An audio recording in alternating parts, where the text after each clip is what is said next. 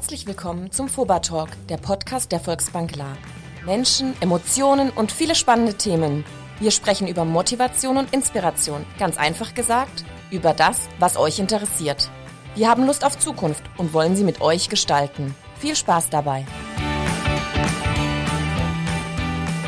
Hashtag Fobertalk, der Podcast der Volksbank. Klar, mit spannenden Themen. Wir wollen zum einen natürlich äh, euch erzählen mit vielen spannenden Gästen, was in der Volksbank La so abgeht, was die Menschen dort antreibt und natürlich, was das auch für Typen sind, was das für Menschen sind. Äh, weil Banker sagt man öfters mal, oh Gott, mit denen kann man ja gar nicht, die sind ja stocksteif und überhaupt bin froh. Äh, nein, ist gar nicht so. Bei der Volksbank La läuft vieles anders. Die haben auch äh, rechtzeitig festgestellt, dass es neue Unternehmensfelder und neue Erlösmodelle braucht und aus diesem Gedanken ist unter anderem die Mehrakademie geworden. Seit zwei Jahren gibt es sie, seit einem Jahr ist sie eine eigenständige GmbH und eine GmbH ist nur dann komplett, wenn es auch Geschäftsführer gibt. Äh, die Mehrakademie leistet sich gleich zwei davon, Mario Leutner und Arthur Der. Hallo. Ihr müsst ja dick haben, ne? Zwei Geschäftsführer teilen sich ein Gehalt. Das ist ein Erfolgsmodell, reden wir später drüber. Und ein sehr zufriedener Chef, der Vorstandsvorsitzende der Volksbank La, Peter Rottenecker, in einem vorherigen Podcast schon mal liebevoll als Hebamme der Mehrakademie bezeichnet. Äh, wir hatten im anderen Podcast äh, zum Thema Mehrakademie das Thema Führungskultur dass die Führungskräfte vor allem in diesen Pandemie-Corona-Zeiten äh, einiges lernen mussten. Kanntest du schon alles oder war für dich da auch vieles neu, Peter? Also aus der Theorie habe ich sehr viel gekannt, das muss man sagen. Ich habe äh, sehr, sehr viel gelesen, aber ähm, das eine ist es aus der Theorie zu kennen und das andere ist es dann tatsächlich in dieser äh, Krise, in dieser Corona-Pandemie auch tatsächlich mal anzuwenden.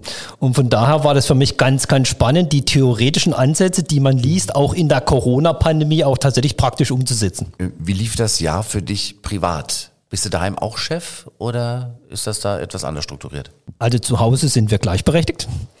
Und das Jahr 2020, ähm, das lief schon ähm, außergewöhnlich. Außergewöhnlich deswegen, weil ich äh, nun jeden Abend zu Hause war. Das war im Jahr 2019 und die Jahre zuvor eigentlich genau das Gegenteil. Da war ich kaum zu Hause.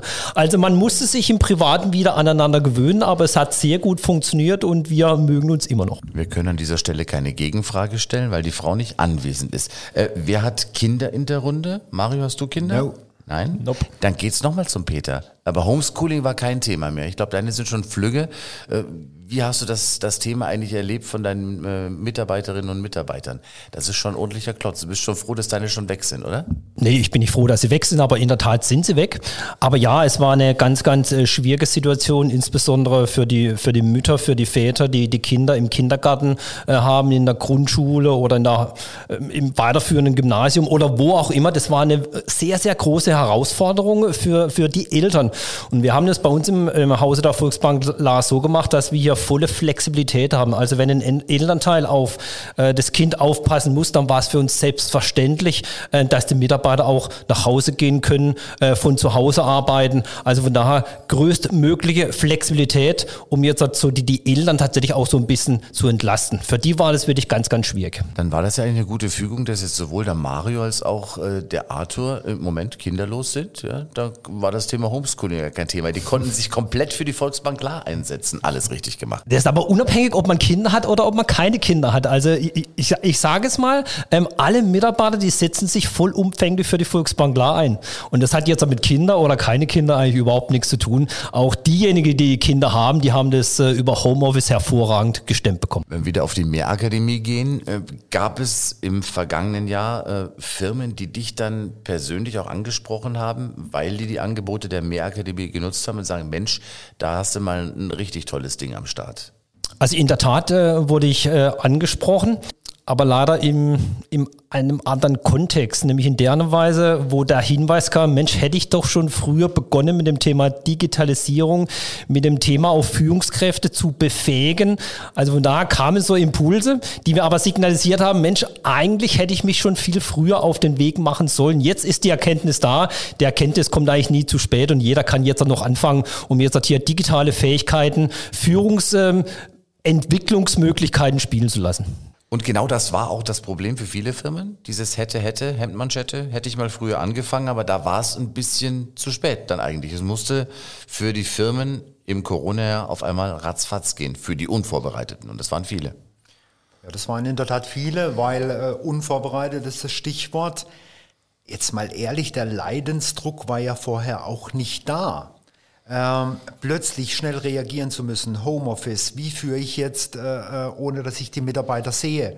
Oh, Geschäftsmodell in Frage stellen, reflektieren, ist das noch der richtige Weg? Und da gab es ja sicher viel, auch viel Emotionales in dieser Zeit. Aber absolut richtig, äh, es waren die Firmen besser vorbereitet, die sich schon mit den Themen Digitalisierung, Führung, Aufmerksamkeit nach draußen erzeugen, Transformation beschäftigt haben. Ganz klar im Vorteil. Für alle, die jetzt im Podcast zum ersten Mal auf die Mehrakademie stoßen, ihr beide ihr macht unterschiedliche Bereiche. Mhm. Wer macht jetzt was von euch innerhalb der Mehrakademie, Arthur? Ähm, ich habe den Schwerpunkt der digitalen Kommunikation. Sprich, ich kümmere mich um alles, was rund um das Thema digitale Medien angeht, egal ob es jetzt darum geht, eine digitale Präsenz wie eine Homepage zu bauen, einen Online-Shop ähm, oder auch eine gesamte Marketingstrategie neu aufzustellen mit allen Touchpoints, mit allen Berührungspunkten, die da ein Unternehmen draußen hat, auf der, auf der Außenansicht, aber genauso auch auf der Innenansicht. Wie kommuniziert ein Unternehmen mit seinen Mitarbeitern, auch intern. Wo macht eine digitale Infrastruktur Sinn? Dann hast du ja viele Firmen jetzt auch äh, intensiv kennengelernt in den vergangenen Jahren und vor allem jetzt im Corona-Jahr. Äh, jetzt ohne natürlich konkrete Namen zu nennen, gab es dann irgendwelche Firmen, wo du gedacht hast, Mensch, nach außen hin, das ist eigentlich ein, äh, sieht richtig toll aus, aber wenn ich die Tür aufmache, dann ist das alles doch ziemlich analog. Viele Unternehmen haben die Herausforderung eben gehabt, auf Krampf eine Infrastruktur bauen zu müssen. Das heißt, die Problematik war gar nicht so, dass, dass, dass die sich alle drin gewehrt haben und gesagt haben, nee, digital ist doof und wir vertrauen unseren Mitarbeitern nicht und Facebook, Instagram, Podcast und alle Formate sind sowieso blöd, sondern Mario hat es erwähnt, der Leidensdruck war auf der einen Seite nicht groß genug und es ist dieses Mist und jetzt muss ich und ich muss auf Krampf, auf Krampf, weil Corona mich dazu zwingt, weil ich sonst mein Geschäftsmodell nicht auf, äh, aufrechterhalten kann. Und das gepaart mit einer gewissen grundmenschlichen Panik, die ich verstehen kann, weil da draußen eine Pandemie wütet, eine allgemeine wirtschaftliche, ein allgemein wirtschaftlicher Abschwung. Das sind alles Themen, wo das Ganze dann halt in eine nicht so einfache Richtung manövrieren. Und da denkt man sich manchmal so, oh Leute, ihr habt echt eine gute Basis gehabt, aber warum habt ihr damit nicht schon ein Jahr vorher angefangen? Und das merk, merk ich, ich denke Mario bei dir genauso. Es fehlt an Infrastruktur, es fehlt an Basis, es fehlt an Kultur. Und das wird vielen Unternehmen, glaube ich, gerade sehr schlagartig bewusst und das macht dem einen oder anderen sicherlich ordentlich Bauchweh. Also du äh, legst quasi den äh, roten digitalen Teppich auf ja, und äh, du schulst die Menschen, die drüber laufen. Ist das richtig? Ah, ich finde die Bezeichnung Schulen äh, etwas antiquiert. Ähm, ähm, coached, coached. Dann machen wir es Englisch, coached. Ja, tatsächlich, hier ja. wird ja sehr, sehr, sehr deutlich äh, die, die Schnittme äh, Schnittmenge die Kombination Digitalisierung und Mensch. Und meine Top-Kompetenz ist ganz klar das Thema Führungskräfte Weiterentwicklung und Begleitung von Unternehmen von Veränderungsschritten. Ähm, habe jetzt mittlerweile, ich habe extra vorher nochmal nachgeschaut, äh, über 3000 Seminare, Coachings auf dem Buckel und finde es sehr spannend, wie klar strukturiert Veränderungsschritte sind und wenn ich eine Google-Abfrage mache, bekomme ich das schon auf den ersten zwei, drei Seiten geliefert und wie wenig davon in der Praxis umgesetzt wird. Und tatsächlich komme ich ins Spiel, Führung, Transformation und erfolgreiche Veränderung. Das ist mein Part. Dann hast du also quasi die Prinzipalen dann da, die Chefs. Ja. Mhm. Wir haben ja sehr viele mittelständische äh, mhm. Familienunternehmen auch hier mhm. im Beritt von der Volksbank La. Da kann ich mir vorstellen, da äh, bist du ab und zu schon mal bei richtig harten Knochen, die also noch richtig die alte Schule haben. Oder ist das äh, schon weiter fortgeschritten hier in deinem Umfeld hier in La? Ja, es ist ja schön, wenn es diese harte Knochen gibt und wenn es diese Wurzeln gibt und wenn es diese Motivation gibt. Ich erlebe da immer eine, eine immens hohe Energie und Motivation. Und diese Menschen, da schaue ich mit großem Respekt drauf, weil die haben ja was geschaffen, die letzten Jahrzehnte. Und das Spannende, der spannende Lernprozess äh, für diese Führungskräfte ist, dass eine Entwicklung, eine Veränderung immer schneller läuft. es kommt die, es kam die Digitalisierung dazu und jetzt kommen noch verschiedenste Mitarbeitergenerationen dazu. Ähm, denke auch, dein, dein Vater äh, äh, war vielleicht äh, ein Leben lang in einer Firma, keine Ahnung, die Trefferquote ist in der Regel recht hoch. Die Menschen haben unter Anleitung ihr Bestes gegeben und bei allem Respekt, die neuen Generationen ticken da ein bisschen anders. Die, die jetzt unseren äh, FOBA Talk jetzt gerade verfolgen, unsere Podcast-Reihe, äh, und jeder hat natürlich auch einen Chef oder fast jeder. Mhm. Gibt es irgendwelche No-Gos für die Führungskräfte von heute, was früher noch äh, völlig okay war, aber was heute gar nicht mehr passt? Es haben zwei Führungsstile für mich klar ausgedient. Das sind die Loser und ich bin da offen und frei raus. Die, die, die sehe ich draußen auch noch. Das ist die bürokratische Führungskraft, weit weg vom Mensch, keine Wertschätzung den Mitarbeitern gegenüber und es wird per Paragraph definiert, was zu tun ist. Und dann die autoritäre Führungskraft, hohe Kompetenz, was Aufgabenorientierung angeht, Siegertyp, möchte gewinnen, aber auch weit weg vom Menschen und nicht wie mein Liebling von der Wurzel her, die kooperative Führungskraft, nah am Menschen, nah an der Aufgabe, aber jetzt auch die Mitarbeiter mit integrierend, kooperativ Aufgaben übertragen, Ideen einsammeln, Beweggründe erläutern. Also reinrassige Aufgabenorientierung, eigentlich ein Topwert, aber da kommen zukünftige Generationen nicht mehr äh, damit klar und weit weg vom Mensch und weit weg von der Aufgabe geht gar nicht mehr. Jetzt bist du Geschäftsführer äh, zusammen mit dem Arthur. Mhm. Du hattest aber mit Sicherheit auch mal irgendwann einen Boss, oder? Ich habe schon einige Bosses. Bosses, Bosses, Bosses, Bosses, Bosses ja. Bosses äh, gehabt, genau. Was waren da so Erinnerungen äh, in der Zeit, als der, als der kleine Mario damals halt auch noch in der Struktur drin war und kein Coach? Ich würde gern mit Schwester Margarete aus dem Kindergarten beginnen. Okay, cool. Weil sie war eine, eine Ordensschwester, ne? also katholische, katholischer ja. Kindergarten. Und die Schwester Margarete, die, die war dann auch noch sehr groß. Ich glaube, die war mindestens 1,80 oder sogar größer. Und die hat, die betrat den Raum und es wurde ruhig. Der, der ich weiß, Herr in sich gehabt. Ich das weiß, war ein katholischer Kindergarten. Ich, ich weiß, ich weiß bis heute nicht warum, aber es war eine Klarheit da. Wir, sie war absolut berechenbar. Wir wussten, was wir tun durften, für was so ein Aufkleber auf dem Kinderschultäschchen gab. Und wir wussten, für was es äh, den Tadel gab. Und sie hatte eine hohe soziale Kompetenz. Im Business-Kontext ist das Wort Liebe ja manchmal etwas verpönt. Ich meine mit Liebe die Wertschätzung zu uns Kindern und äh, was ich damit sagen will, das äh, ist meine erste Führungskraft außerhalb meiner Eltern gewesen, die mir Wertschätzung, aber auch Klarheit geschenkt hat. Und das hat für mich heute nach wie vor in der Führungsriege Bestand. Natürlich, jetzt reden wir heute vom äh, transformationaler Führung, mehr reden von äh, den digitalen Leader, da kommen weitere Kompetenzen dazu, aber das Thema Menschlichkeit, Mitarbeiter mit integrieren. Ich kann immer nur dazu appellieren, das zu tun. Aber klar, auch eine Vision und Zielsetzung, wo wir hinwollen, das ist schon mal ein sehr guter Mix. Du würdest also jeder Führungskraft ein bisschen von, wie hieß sie, Schwester Margarete? Schwester Margarete, ja. Ich ja, muss mal irgendwie nochmal ein Bild besorgen, muss ich in die Seminare einbauen.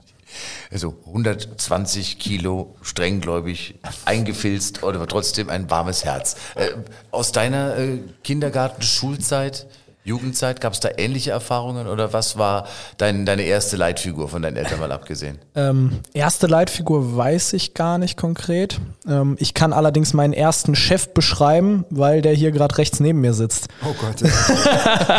also ich habe ja meine Ausbildung hier gemacht und Wir Mario. können das rausschneiden. Das und Mario war ja mein Ausbildungsleiter, deswegen. Moment, äh, ich schieb dir noch schnell Geld hin. Deswegen, ähm, ja, aber genau das, was Mario gerade vermittelt hat, dieses Thema der Wertschätzung, was auch grundsätzlich ein sehr, sehr wichtiger Wert innerhalb der Volksbank La ist, egal ob das jetzt zwischen, zwischen mir und Peter Rottenecker oder auch runtergerechnet damals bei mir der, der Mario als Ausbildungsleiter oder auch die äh, Filialleitung, völlig egal. Es, dieses wertschätzende miteinander zusammenzuarbeiten und es im Endeffekt, dass es egal ist, ob derjenige jetzt gerade drei Doktortitel und ADG-Abschlüsse und sonst irgendwas hat, sondern Hast du einen Doktor?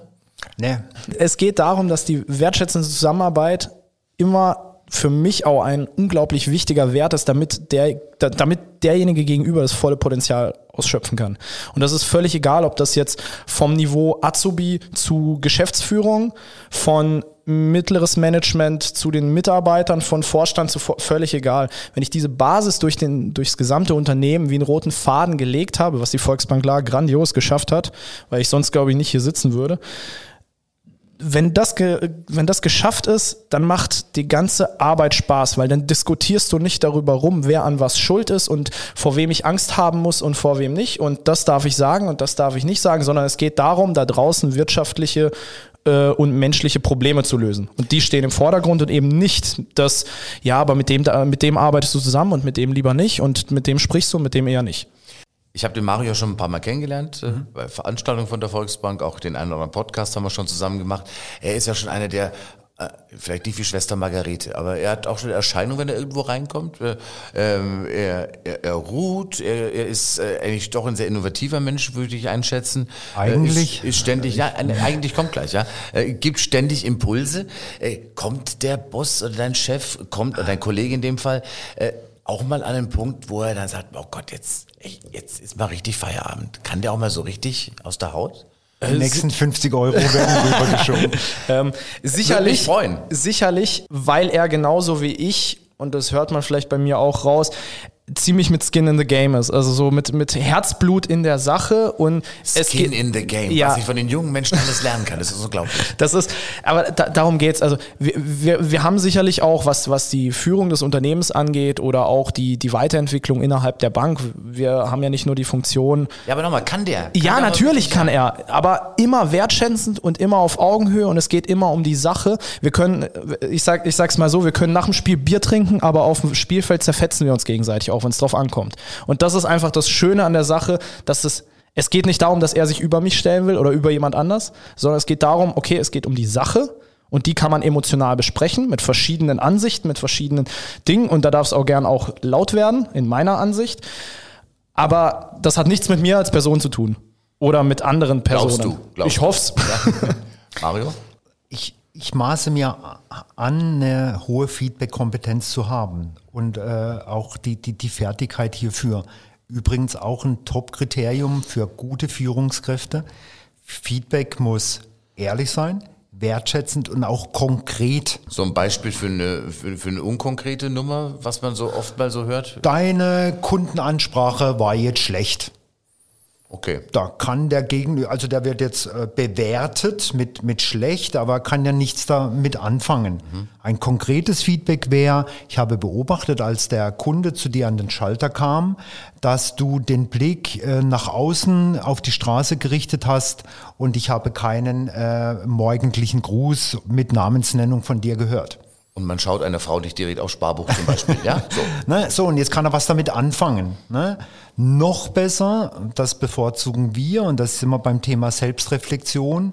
Was nimmst du dir aus der letzten Situation mit, als Kunde XY an den Schalter kam?